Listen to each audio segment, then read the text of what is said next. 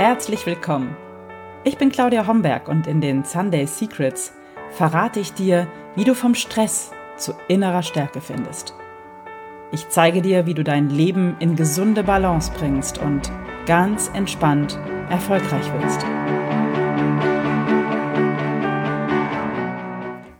Hallo und herzlich willkommen zu einer neuen Episode der Sunday Secrets, dein Podcast für entspannten Erfolg. Ich bin Claudia Homberg und ich freue mich sehr, dass du heute hier bist. Ich habe heute einen Gast in meinem Podcast und zwar ist es Judith Geis, die Inhaberin von The Bridge Consulting und Training. Und Judith baut mit ihrer Arbeit Brücken. Sie betreut nämlich Unternehmen, die von einer amerikanischen Übernahme betroffen sind und hilft den Mitarbeitern, sich in dieser Situation des Umbruchs nicht zu fühlen, als sei sie im Regen stehen gelassen worden, sondern sie baut Brücken zwischen den zwei Unternehmenskulturen. Und ihre Selbstständigkeit begann sie, nachdem sie selber betroffen war von einer amerikanischen Übernahme. Denn nach dieser Übernahme war Judith selbst erstmal in ein tiefes, schwarzes Loch gefallen wie sie sich da herausgebuddelt hat und aus diesem Tiefpunkt in ihrem Leben ja, was richtig Tolles gemacht hat, das erzählt sie heute im Podcast. Ja, herzlich willkommen, Judith Geis, die Inhaberin von The Bridge.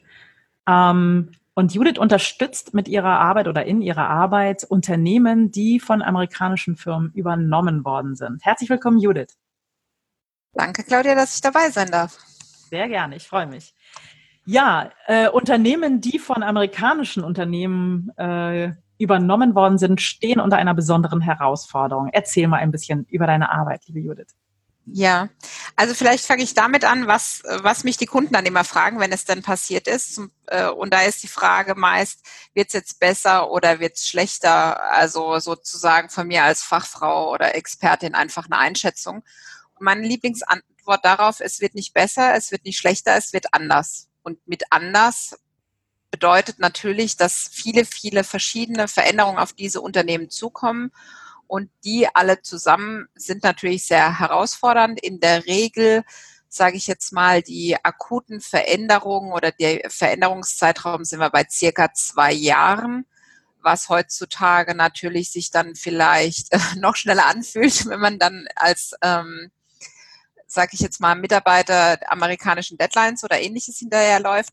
Aber zwei Jahre können ganz schön lange werden. Und zwar dann, wenn man nicht in der Lage ist, sich richtig abzugrenzen und äh, damit über seine Grenzen stetig hinausgeht.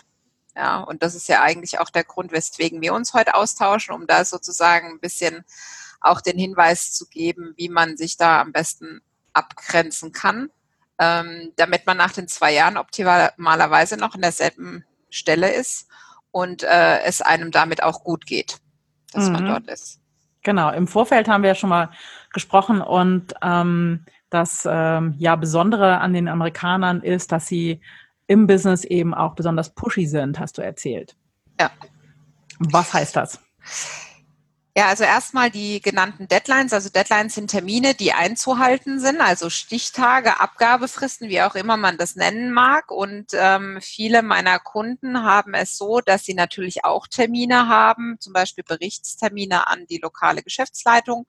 Und das sind sie auch gewohnt, aber sie sind dann vielleicht auch gewohnt, dass es dann irgendwie nicht so viel ausmacht, wenn es mal ein bisschen später kommt. Ähm, dies ist aber durch mhm. Entschuldigung. Bei anders, ne? Genau, ganz anders. Mhm. Ähm, weil letztendlich da natürlich Berichtspflichten sind, gerade wenn die neue Mutter börsennotiert ist, äh, müssen natürlich äh, die Reporting Packages also weltweit zusammengestellt werden und dann auch an die Börse gemeldet werden. Und äh, deshalb gibt's da halt, ja, wenn mir dann an dem Tag einfällt, dass ich es nicht schaffe, ähm, das ist definitiv äh, nichts, äh, wo die Amerikaner gerne mit sich reden lassen. Ich will damit nicht sagen, dass sie gar nicht mit sich reden lassen. Allerdings sind Deadlines Deadlines und die einzuhalten sollte oberstes Gebot sein. Und das meine ich auch mit Pushy, weil eine Deadline kann auch mal heute Mittag kommen und äh, heißen, bis heute Abend amerikanische Zeit brauche ich ABC. Mhm. Was macht das mit den Menschen? Das setzt sie ganz schön unter Druck, natürlich. Mhm. Ähm, man hat ähm, natürlich auch einen, nenne ich es jetzt mal gerade anfänglich, einen gewissen Respekt, was diese Kommunikation einem dann einflößt, dass man natürlich in erster Linie natürlich versucht, dem gerecht zu werden, was da alles gefordert wird und dabei manchmal vergisst, dass der andere, also der Amerikaner, vielleicht vergessen hat, dass man äh, aufgrund der Zeitverschiebung einfach viele Stunden hinterher ist. Und wenn er quasi aufsteht, ist bei uns schon Mittag. Und ähm, das manchmal einfach wirklich vergisst. Mhm. Und dann gilt es halt zu sagen, hör mal zu, sage ich jetzt mal, vielleicht nicht beim bei der ersten Anfrage, aber dann zu sagen, äh, nach einer gewissen Zeit, wir müssen gewisse Spielregeln untereinander einfach festlegen, um auch sozusagen dem anderen äh, die Möglichkeit zu geben, dass man die gemeinsam festlegt. Ja. Hm. Judith, du weißt das so genau, weil du hast eigene Erfahrungen gesammelt, richtig? Genau. Ja, also wir wurden damals, also ich hatte einen neuen Arbeitgeber und bevor ich anfangen konnte, hat das CFO mich angerufen und hat mir mitgeteilt, dass sie denn jetzt verkauft wären. Und da war es nur von Amerikaner zu Amerikaner und natürlich verändert sich nichts. Das war die große Aussage kann sich vorstellen, in dieser Wechselsituation, also auf Wechsel war ich eingestellt, aber auf quasi Doppelwechsel nicht. Mhm. Und äh, wir haben damals ähm, ja alles durchgemacht, äh, was man nicht machen sollte und was ich meinen Kunden auch nicht rate. Also bis nachts um 12, 1 Unterlagen zusammengestellt, Samstag, Sonntag gearbeitet, an Feiertagen gearbeitet und hinterherhechelnd hinter den Deadlines und leider eine deutsche Sache, ähm, die wir alle immer vergessen. Diese Meilensteine oder dieses Erreichen dieser Deadlines wurde nie gefeiert. Das heißt, man war permanent, heute würde man sagen, im Hamsterrad gefangen, ähm, die nächste Deadline zu, zu schaffen, einfach weil nicht in meinen Augen von heute nicht richtig kommuniziert wurde mit den amerikanischen Kollegen, was machbar ist und was nicht. Mhm. Und ähm, auch oft, was natürlich auch passiert, gerade der CFO und auch andere bekommen natürlich dann sehr, sehr viele E-Mails, weil das die erste Kontaktaufnahme ist. Und äh, wenn halt jemand 200 E-Mails im Postfach hat, dann ist es nun mal schwer, ähm, die wichtigsten immer rauszufiltern. Und dann hat man das halt so, dass man dann halt eine Deadline hat, die sehr, sehr eng ist, einfach weil der andere die Mail, die er weiterleiten hätte müssen, äh, zu spät sieht. Mhm. Ähm, also eine richtig herausfordernde Situation mit ganz, ganz viel Druck. Mhm. Und schlechter Kommunikation, wenn ich das so mir anhöre. Ne? Ja. Und ähm, was hat das mit dir damals persönlich gemacht? Also ich hatte damals die Idee, dass es ja nicht so schlimm ist, was da passieren wird und ich könnte nebenbei den Bilanzbuchhalter international machen. Oh, okay, ja, gute Idee. Ja, genau. War natürlich alles schon gebucht, bevor dann halt äh, die Übernahme bekannt gegeben wurde. Also mehr oder weniger, ich habe den Job angenommen und habe gesagt, okay, dann mache ich jetzt den international, weil den brauche ich einfach für mich. Und das heißt, ich war dann tagsüber samstags äh, beim Kurs alle 14 Tage und während alle anderen schon zu Hause waren, bin ich dann nochmal hingegangen und wow. habe dann quasi meine Arbeit erledigt, was die anderen tagsüber erledigt haben. Also von dem her habe ich da zwiegespaltene Erinnerungen daran und kann mich auch gut an den Tag erinnern, als ich das Gebäude damals verlassen hatte, nachdem ich gekündigt habe. Mhm. Äh, und dann habe ich gesagt, nie wieder mit Amerikanern. Mhm. Ja. Warum hast du gekündigt? Ich habe gekündigt, weil die Firma einen Sozialplan erstellt hat. Und äh, das ist auch wieder nicht unbedingt nur eine positive Sache, aber vielleicht eher schlechte Kommunikation oder nicht alle an Bord haben. Wir hatten eine Veranstaltung, wo, wo der Sozialplan vorgestellt wurde und im Sozialplan waren Funktionen angegeben. Mhm. Eine der Funktionen war Junior Controller und in ganz Deutschland gab es nur einen Junior Controller und das war ich. Das heißt, ähm, ich habe quasi in diesem Meeting, in dieser Versammlung erfahren, dass ich die Kündigung bekommen werde, wenn ich nicht schneller bin. Super. und das nach wirklich, also also ich weiß nicht, wie viel mehr da, wir da gearbeitet haben. Also am Anfang war es relativ ruhig und plötzlich ging es irgendwie los, so wehe, wenn sie losgelassen. Ähm, und ähm, das war für mich dann halt äh, letztendlich diese Quittung zu bekommen, ähm, das zu lesen. Ähm, ja, eines der schockierendsten Erlebnisse in meiner beruflichen Laufbahn. Ja. Kann ich mir vorstellen. Wie war das nach der Kündigung für dich? Hat, hat sich da erst der Körper gemeldet oder hast du das schon vorher gemerkt, dass du ähm, weit über deine ja, Grenzen hinausgegangen warst? Also es hat sich natürlich mit, im Miteinander mit, äh, mit den Kollegen gezeigt. Also vielleicht war der Umgang miteinander nicht immer ganz mehr so freundlich. Mhm. Gerade wenn man äh, ja der Letzte in der Kette war oder ähm, wenn halt einfach der Tag zu lang war. Mhm. Oder die Tage, die Wochen, die Monate. Ähm, was ich halt äh, definitiv gemerkt habe, ist, äh, das morgendliche Aufstehen fiel auch nicht immer so leicht. Aber letztendlich getrieben von der Situation gab es eigentlich nichts anderes. Ja. Und was mich trotzdem äh, begeistert hat, gerade was ich im Vergleich teilweise jetzt bei meinen Kunden auch sehe, ist, wir haben als Team schon zusammengehalten. Das mhm. heißt, da waren halt dann alle da. Und ähm, das hat mich schon auch begeistert und es hat natürlich auch mitgerissen.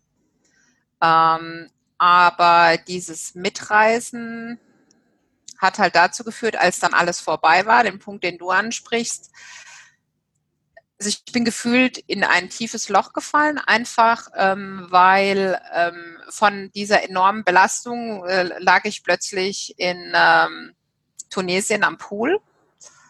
Ähm, und eigentlich ja ganz schön, ne? Ja, eigentlich schon, aber mhm. ich war nicht irgendwie nicht fertig damit. Also es hat mich halt natürlich begleitet. Äh, der Vorteil war, dass ich von vielen Menschen umgeben war, die mich nicht kannten. Das heißt, wenn ich nichts davon erzählen wollte, habe ich auch nichts davon erzählt und habe zumindest zehn Tage Zeit gehabt, ähm, da ein bisschen Abstand zu gewinnen. Aber ich sage jetzt mal, ähm, es hat mich nachhaltig, nennen wir es mal, beeindruckt, was damals alles auf uns ein, ähm, eingeprasselt ist. Mhm. Das heißt, da war erstmal hinterher, nach deiner Kündigung, war ähm, ein schwarzes Loch, in das du gefallen bist. Ja. Wie lange hat das angehalten und wie hat sich das angefühlt?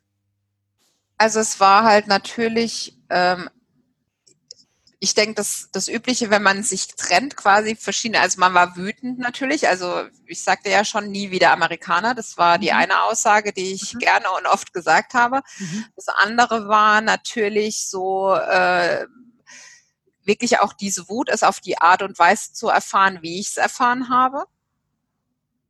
Mhm. Ähm, weil, also ich meine, ich habe damals, also der äh, Personaler war interimistisch da und dann bin ich zu ihm hin und habe gesagt, so, wie, wie, find, wie finden wir jetzt eine Lösung? Weil, äh, und dann guckt er mich an, ja, also kannte uns natürlich nicht, war frisch dazugekommen, um diese Themen halt abzuwickeln, was ich heute weiß. Damals mit, äh, so muss ich überlegen, mit Mitte 20 war ich da irgendwie nicht so äh, auf dem Weg, dass ich das irgendwie verstehen konnte, wie man sowas tun kann, einfach in so einer Veranstaltung die Leute darüber zu informieren und dann der Personaler noch nicht mal die Leute kennt. Ja. Hm. Und äh, dann war ich bei ihm und habe gesagt, ja, wir müssten das ja mal abwickeln. Wie sieht es dann aus? Und dann sagt er, ja, wie ich denn überhaupt dazu äh, darauf komme.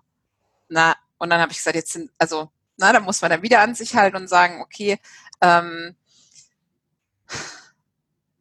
was glauben Sie denn? Es gibt diese Position oder diese Funktion nur einmal in Deutschland und in meinem Vertrag steht die ja, also werde ich das wohl sein. Ja. ja. Und ähm, ich hätte es damals lieber gehabt, dass die Personalerin, die mich eingestellt hat, äh, diese Gespräche damals geführt hätte, die hatte sich nur persönlich selber dafür entschieden, es nicht zu tun, also hat das Unternehmen auch verlassen. Mhm. Und ähm, es war natürlich dann geprägt auch bei der Jobsuche, was ja quasi vor dem Punkt war, wo, wo ich dann auch ausgestiegen bin, weil ich natürlich äh, nicht gekündigt werden wollte, sondern selbst meine Lösung finden wollte, dass man in den Vorstellungsgesprächen gemerkt hat, dass ich einfach verletzt bin. Ja. ja. Also ja. wir haben wirklich alles gegeben und ähm, ja, und das war halt dann irgendwie nicht, ja, anscheinend nicht genug, keine Ahnung. Ich möchte damit auch nicht sagen, dass es die Amerikaner waren. Mhm. Ähm, für mich war wirklich dieses Enttäuschendste daran, ja, es wird sich nichts ändern. Ne? Diese Aussage, die auch viele meiner Kunden hören oder die Mitarbeiter meiner Kunden und die langfristig halt wirklich den Menschen wehtun, genauso wie mir damals. Mhm. Und ähm, ich nehme mal an, nach der Kündigung, das war dann, äh, ja, was, was kam dann? Das war eine schwere Zeit, ne? Ähm, wie ging es dann für dich weiter? Was hast du gemacht? Wie war deine Strategie? Also für mich war klar, wenn, also ich lasse mich nicht kündigen, ich kündige selbst, mhm. finde was Neues, habe ich dann auch gefunden. In ähm, Zeitrahmen? das ging relativ schnell. Also bei mir ist meistens so, wenn ich dann eine Entscheidung treffe, dann setze ich die relativ schnell um. Mhm. Im Nachhinein betrachtet war es die falsche Entscheidung, die ich damals getroffen habe. Okay, warum? Weil es ein Weg von war, weg von mhm. dieser Situation. Mhm. Also ich, ich räume denen nicht noch mehr auf und sie äh, schmeißen mich dann raus oder führen noch neues ERP-System ein oder irgendwas. Ähm, und äh, mit meinem Wissen von heute hätte ich vielleicht noch mal mehr ausgeharrt und vielleicht ähm, wäre ich nicht so leichtfüßig in die nächste Anstellung gegangen, wie ich bin und die sich im Nachhinein äh, als gute Erfahrung herausgestellt hat, aber keine langfristige Lösung für mich bot, weil seit ich bei den Amis sozusagen weg bin, ähm, würde ich jetzt sagen, was ich weiß nicht, vielleicht sogar so lange nicht bearbeitet bis 2011. Also ich habe 2010 gegründet mhm. und 2011 hat mich mein ehemaliger Arbeitgeber angefragt mhm. für eine Gesellschaft in der Pfalz, mhm. Äh, die sie damals gekauft haben. Und natürlich, klar, man sieht am CV, dass ich bei einer anderen Entity war und das ist ein großer ähm, Automotive-Zulieferer ähm, und so weiter. Also ja, und ähm, da sind bei mir, also wirklich rückwirkend, das war 2007, eigentlich sind 2011 nochmal sämtliche Wunden aufgegangen, mhm. als diese Anfrage kam. Ja. Mhm. So dieses, was für eine Dreistigkeit. Also ich meine, äh, das war natürlich, waren nicht alles dieselben handelnden Personen, ne? aber jetzt jemand anzufragen, der da auch schon war und das nochmal als Besonderes rauszuholen und für mich dann auch ähm, einfach eine moralische Frage, unterstütze ich da quasi meinen Kunden, ehemaligen Arbeitgeber oder wie, wie ist es für mich da moralisch? Das war für mich eine schwierige Zeit. Mhm. Ähm, Gerade diese Entscheidung, mache ich dieses Projekt oder mache ich dieses nicht? Hast du es gemacht? Ich habe ich habe es gemacht. Wow. Und das war letztendlich für mich dann dieser Prozess, also meine beste Freundin zum Beispiel, die auch heute für mich arbeitet, also den Amerikanern auch den Rücken zugedreht hat, die, mit der stand ich ja immer noch in Kontakt danach, weil wie gesagt eine Freundschaft, also aus Kollegin eine Freundin wurde, eine sehr gute Freundin. Und mit der habe ich das halt ausdiskutiert. Da habe ich gesagt, ich kann doch nicht und überhaupt, also was man so dann macht unter Freundinnen. Und letztendlich in dem Gespräch mit ihr ist mir eins klar geworden. Ich hätte mir damals gewünscht, dass es jemand gegeben hätte, der uns dabei hilft, der einfach sagt, ja. das haben wir alles schon mal durchgemacht. Ähm, die, die das äh, Erfahrungswissen einfach weitergibt. Mhm. Und für mich im Kopf klar zu haben, äh, dass ich dann den Mitarbeitern meiner Kunden helfe. Mhm. Das ja. war für mich der Switch, der es ermöglicht hat, da eine Unterstützung zu geben und auch dieses Projekt zu machen. Mhm. Ähm, das hat, glaube ich, im Februar angefangen und sollte bis Ende Juni gehen und das habe ich auch gemacht. Aber darüber hinaus äh, habe ich es nicht gemacht, weil ich dort dann ein paar Dinge gesehen habe, wo ich gesagt habe, die finde ich nicht so toll. Mhm. Ja. Ich würde gerne noch mal ein Stück zurückgehen. Ähm, du hast relativ schnell nach der Kündigung eine äh, Anstellung gefunden, hast ja. dann aber doch bis dann da, dort wieder weg und hast gegründet. Was war der entscheidende äh, Impuls für dich zu gründen? Mhm. Also also ich hatte ja dann den Arbeitgeber nach den Amerikanern, äh, bin dann nochmal gewechselt, bin sogar weggezogen in den Schwarzwald, also extreme Veränderung mhm. Äh, für mich. Bin dann wieder zurückgekommen, habe dann für ein Unternehmen äh, aus der Tetra Laval-Gruppe, weil ich dann dachte, ja, vielleicht sind die Franzosen anders. Mhm. Das war so meine, ja, so meine meine Idee, die ich dazu hatte. Äh, die waren dann auch nicht anders, weil die haben sich dann überlegt, sie brauchen keine Buchhaltung in Deutschland mehr. Und als ich dann das Gebäude verlassen hatte, kam die Zeitarbeitskraft, die es für mich übernommen hat. Äh, was, sie war keine Französin, nur so am Rande. Ähm, und da war dann der Punkt, wo gerade die Freundin, also die Christina, von der ich vorhin schon gesprochen habe, die dann gesagt hat, wie lange willst du das eigentlich noch mitmachen, dass irgendjemand anders Entscheidungen für dich trifft? Ja. Und ich hatte in dem Jahr mein damaliger Lebensgefährte, der hat selbst auch gegründet und wie es so ist, ja, du bist ja Betriebswirtin, mach mal mir meine Unterlagen fertig. Und dann hatte ich ja gesehen, wie es geht. Mhm. und äh, ja, und habe es ja auch durchbekommen. Also irgendwie war das wohl richtig. Und ähm, dann habe ich die Kündigung bekommen, wie gesagt, wegen angeblicher Verlagerung nach Frankreich. Und äh, dann ging es halt, wenn nicht jetzt, wann dann. Und für mich war immer, also ich bin absoluter Sicherheitsfanatiker. Also mir ist es wichtig, dass ich mich sicher fühle. Ja. Nur meine Arbeitgeber haben mir dieses Gefühl nicht mehr gegeben. Mhm. Und ähm, dieses, dass jemand von irgendeinem Schreibtisch aus für mich entscheidet oder über mich entscheidet, also dass ich bei der beim nächsten Arbeitgeber wieder eine Präsentation sehe äh, wo ich dann Teil dessen bin, was man, äh, wo man die Funktion abbaut. Äh, das konnte ich mir nicht vorstellen. Aber letztendlich bin ich da dann, also ich war frisch 30, 30 äh, geworden, vom Partner dann getrennt, also plötzlich war äh, war viel los und dann hat mich das so begleitet zu sagen, okay, mache ich das. Das ähm, Arbeitsamt hat damals über den Gründungszuschuss auch äh, natürlich ein Medium gehabt, mich mir da diese Sicherheit zu geben, die ich da mhm. brauchte. Mhm. Und ich hatte ja meine Freundin, eine starke Befürworterin zu sagen, mach das jetzt. Und die hat mich, ähm, ja, sozusagen, ach, die hat mein erstes Logo ausgeschnitten ne? und äh, designt. Und ähm, dann hatten wir eine rudimentäre Homepage. Und dann war der Tag, war dann der Showdown irgendwann im Anfang Mai. Ich hatte parallel noch eine SAP R3 Weiterbildung gemacht. Und dann war der Showdown. Ich hatte einem, an einem Tag ein Gespräch in Karlsruhe, sowohl für eine Festanstellung als auch für eine interimistische Tätigkeit. Mhm. Und ja, da saß ich nun in diesem interimistischen Gespräch, keine fünf Minuten, dann kam ein älterer Herr rein, der sich mir zwei, drei Fragen gestellt hat und ich glaube, sich in dem Eifer des Gefechtes gar nicht vorgestellt hat. Und dann sagte der nur, nachdem ich die Fragen beantwortet habe, zu, zu dem Personalleiter, ja, Frau Geist kommt dann morgen um neun und verließ das Zimmer. ja, und so wurde ich quasi selbstständig. Hm. Was sich jetzt natürlich so leicht anfühlt oder äh, sich anhört, natürlich gab es da viele Schritte dazwischen und der eine oder andere Tritt in den Hintern von meiner Freundin, äh, hm. insbesondere als ich gesagt habe, ich suche nach wie vor nach, nach Festanstellungen, was ja das Gespräch an dem Tag dann auch war. Mhm. Ja, und dann bin ich wirklich äh, sehr baff, weil gerade, also ich weiß jetzt aus der Erfahrung von meinen Kollegen, die, wo man sich austauscht, ähm, dass das nicht üblich ist, dass man so schnell auch ein erstes Mandat hat. Das war mein erstes äh, Gespräch für ein Mandat und das habe ich auch gleich quasi geholt und habe am nächsten Tag auch angefangen, aber ich war halt natürlich im ersten Moment erstmal überfordert. Mhm. Saß danach in meinem Auto, habe erstmal äh, den Festanstellungstermin abgesagt und war dann irgendwie am nächsten Tag selbstständig. Wow. Ja. Klasse. Ähm, was würdest du sagen, ähm, was ist dein größtes Learning aus der Zeit, ähm, was du vorhin äh, oder die du vorhin als schwarzes Loch bezeichnet hast? Was ist das größte Learning? Ähm, was würdest du anderen mit auf den Weg geben oder als ähm, Tipp geben, die so eine Situation vielleicht auch durchmachen und in diesem schwarzen Loch sind? Hm, also natürlich das eines, was ich sowohl meinen Kunden rate, als äh, auch den Personen sozusagen in dem äh, schwarzen Loch ist, sich Hilfe zu holen.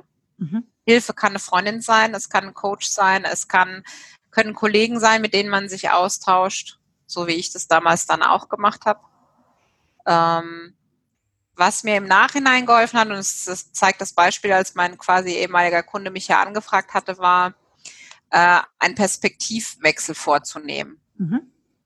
So, was können denn die, die neu übernommenen Mitarbeiter dafür, was mein Arbeitgeber mir damals persönlich angetan hat und den mhm. Arbeitgeber mal sehr weit gefasst, ja. Mhm. Ähm, und äh, diesen Perspektivwechsel für mich zu schaffen, zu sagen, okay, ähm, wer bin ich denn zu entscheiden, dass ich denen nicht helfe? Ja, mhm. also, oder wie egoistisch wäre ich? Also dieser Perspektivwechsel definitiv.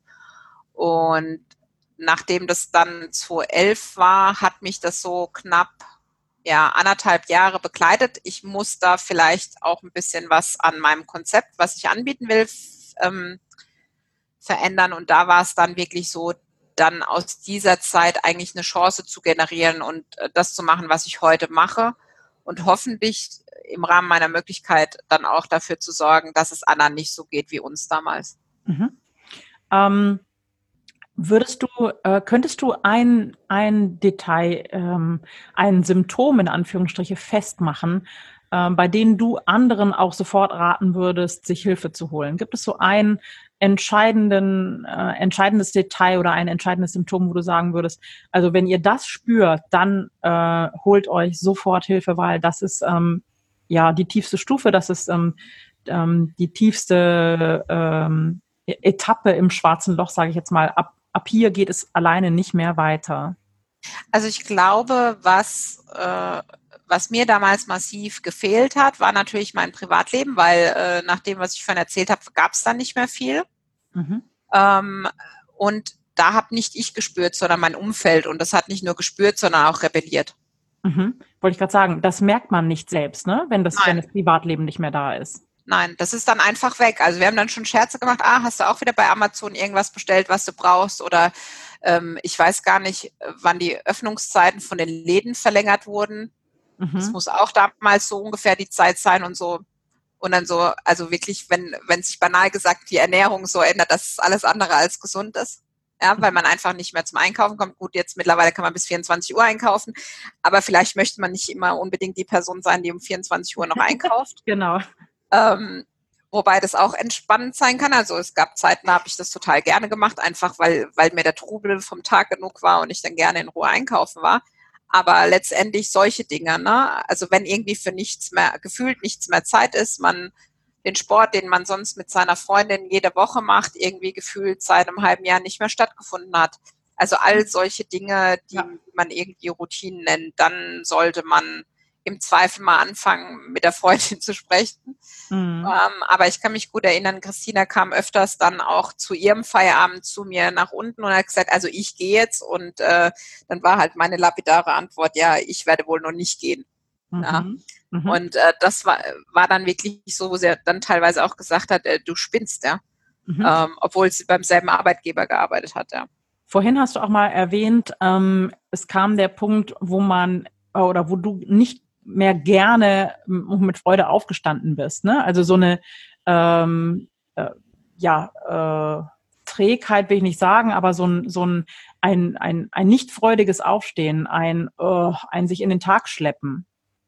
Ja, aber das liegt halt auch daran, also ich weiß nicht, wie es anderen geht oder gerade den Zuhörerinnen und Zuhörern, aber wenn ich halt abends um elf, zwölf erst von der Arbeit heimkomme, dann brauche ich persönlich bestimmt ein, zwei Stunden, um quasi runterzukommen. Und dann ist die Nacht halt einfach kurz. Mhm. Und ähm, so, so erklärt man sich das dann auch, weil mhm. es schwerer fällt. Ähm, aber man macht es dann, weil, wie gesagt, unser, unser großes Ding war damals, das haben alle gemacht in der Abteilung. Da mhm. gab es keiner, der gesagt hat, nee, ich gehe lieber am Samstag ins Kino mit meinem Sohn, sondern wir waren alle gemeinsam da gestanden.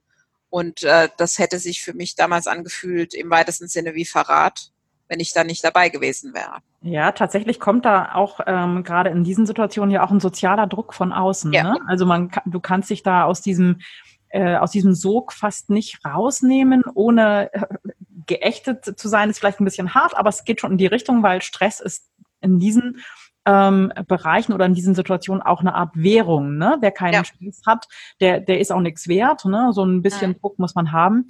Ähm, aber was du beschrieben hast, ähm, diese Antriebslosigkeit morgens, die man sich dann erklärt mit, ja, ja, die Nacht war kurz, ist natürlich ein wichtiges Symptom, ähm, so ein äh, schwarzes Loch, nenne ich es jetzt mal, was aber eigentlich ja ein Burnout ist oder eine Depression ähm, beschreibt. Ne? Ja. Und da, da gilt, es, gilt es dann sehr vorsichtig zu sein und sich eigentlich Hilfe zu holen. Ähm, wenn nicht das Umfeld schon vorher rebelliert und sagt, sag mal, geht's noch? also mein Umfeld hat äh, rebelliert. Glücklicherweise. Aber unterm Strich, ob es viel geholfen hat und ob ich dem so richtig nachgegeben habe, sei jetzt mal hingestellt. Also wenn ich jetzt eine Antwort gebe, wäre sie sicherlich äh, eine andere wie die, die aus dem Freundeskreis kam. Mhm. Ja. Mhm. Also da jeder, der das jetzt so hört, wo die Freunde anfangen zu rebellieren, das ist, hat nicht unbedingt zwangsläufig damit zu tun, dass die einen ärgern wollen äh, oder aufziehen wollen, sondern äh, die machen sich im Zweifel einfach nur Sorgen. Ja. Einfach Sorgen, genau. Und hast du jetzt für dich eine Strategie gefunden, ähm, dass du dich ja inzwischen so gut abgrenzen kannst, dass dir das nicht mehr passieren könnte? Also ich glaube, das ist so ähnlich. Also ich vergleiche es immer mit dem Alkoholiker, der trocken ist. Mhm. Ähm, ja. Ähm, ich glaube, man ist, also man hat diese Achillesferse und ähm, man hat natürlich auch Tendenzen, wo es ähm, wo einfach der Stress oder was man auch immer gerade tut, überhand nimmt und dann muss man äh, oder muss ich sehr vorsichtig sein zu sagen, okay, so dieses, ja, ja, noch diese Woche, nächste Woche wird ruhiger und so. Und wenn dann die nächste Woche dann doch nicht ruhiger wird und so, wirklich dann gezielt zu sagen, und jetzt bleibt's Handy aus ähm, oder am Wochenende wird nichts gemacht, wobei ich da eigentlich wirklich nur noch in Ausnahmefällen, wenn wirklich dringend was fertig werden muss oder sowas, arbeite, weil gerade die Selbstständigkeit ja auch ich meine, ich kann äh, alles und muss nichts oder eh, so ähnlich, ja. Mhm. Aber da ist man ja auch schnell in so einem Rad drin.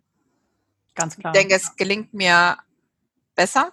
Mhm. Ähm, aber ich würde nie sagen, es kann mir nie wieder passieren. Dazu habe ich auch die Veranlagung nicht. Ich meine, ich bin also aus mir heraus sehr ehrgeizig. Ich kreiere gern. Ich bin eine Macherin. Wir können uns selbst auch über einen Kurs, äh, der auch durchaus pushy sein kann, mhm. ja, weil er viele Impulse gibt, wo man dann ganz klar entscheiden muss, gehe ich da jetzt mit oder nicht und manchmal sich auch überlegt, äh, warum habe ich das jetzt gemacht, aber letztendlich, um auch weiterzukommen, aber manchmal ist es auch gut, so wie ich letztes Jahr im Sommer entschieden habe, da war eine Aktion bei uns im Kurs, die Sommer Summer School. Und da habe ich ganz klar für mich entschieden, das tue ich nicht weil es für mich nicht passt, bei 40 Grad irgendwie äh, irgendwas zu machen, weil das einfach meine Natur ist. Ich mag so Temperaturen nicht, während ich jetzt für dieses Jahr wirklich mit dem Gedanken auch spiele, jetzt, jetzt ist die Zeit dafür. Ja. Genau. Als ambitionierte Powerfrau bist du natürlich auch dazu geneigt, Herausforderungen, Challenges anzunehmen und anzugehen. Und ja. ähm, genau. Wer mit dir arbeiten möchte, wie findet man dich, liebe Judith? Ja, also man findet mich einmal natürlich auf unserer Homepage www.thebridge-online.com. Ansonsten ähm, in sämtlichen Netzwerken wie Xing, LinkedIn, Twitter, Facebook. Mhm. Äh, da einfach nach Judith Geis oder nach The Bridge Consulting and Training gucken. Oder aber, wenn man googeln möchte, findet man auch den ein oder anderen Artikel, den ich auf stern.de veröffentlicht habe. Oder aber das ein oder andere Podcast-Interview, so wie das mit dir heute. Super. Okay, du findest ähm, äh, oder ihr findet sämtliche Infos zu Judith natürlich in den Show Notes. Und ähm, Judith, sag noch mal einen halben Satz zur ähm, Summer School. Wie können wir uns das vorstellen? Was wirst du tun? Was wirst du anbieten? Hast du schon eine Idee? Ja, also wir haben letztes Jahr äh, oder ich habe letztes Jahr einen Online-Kurs entwickelt, der rein auf Selbstlerner konzentriert war, also eine Gebrauchsanweisung für Amerikaner. Mhm, ähm, und äh, mir ist jetzt einfach aufgefallen, dass da auch der persönliche Kontakt teilweise den Lernenden oder auch der Newsletterliste äh, fehlt, dass ich jetzt vorhabe, im Beta-Kurs einfach nochmal so eine Heranführung mit Fragen und Antworten, also ganz rudimentär erstmal, und das über eine Facebook-Gruppe, mhm. äh, wo man dann den Austausch auch hat, wo ich einfach mal gespannt wenn auch die ein oder anderen Glaubenssätze, die man hat, zum Beispiel meine Kunden sind nicht auf Facebook, sondern die bewegen sich auf Xing und LinkedIn, ähm, wo man dann einfach sagt, okay, mal schauen, ob sie mir da folgen und wie der Sommer dann da so wird und welche Erkenntnisse ich daraus auch haben werde, weil wenn man es nicht so versucht, dann weiß man es nicht. Genau, super. Super Schlusswort, liebe Judith, und natürlich auch immer mit dem, äh, ja, mit im Hinterkopf haben, sich nicht zu überfordern und äh, die Kräfte schön einzuteilen. Genau. Genau, genau die Infos ähm, zur Summer School stelle ich dann auch in die Show Notes. Sämtliche Links werden dort zu finden sein.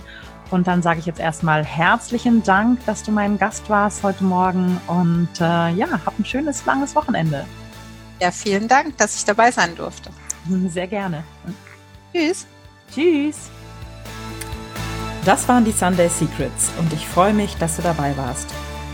Jetzt wünsche ich dir eine wunderschöne Woche und bis zum nächsten Mal. Deine Claudia Homberg.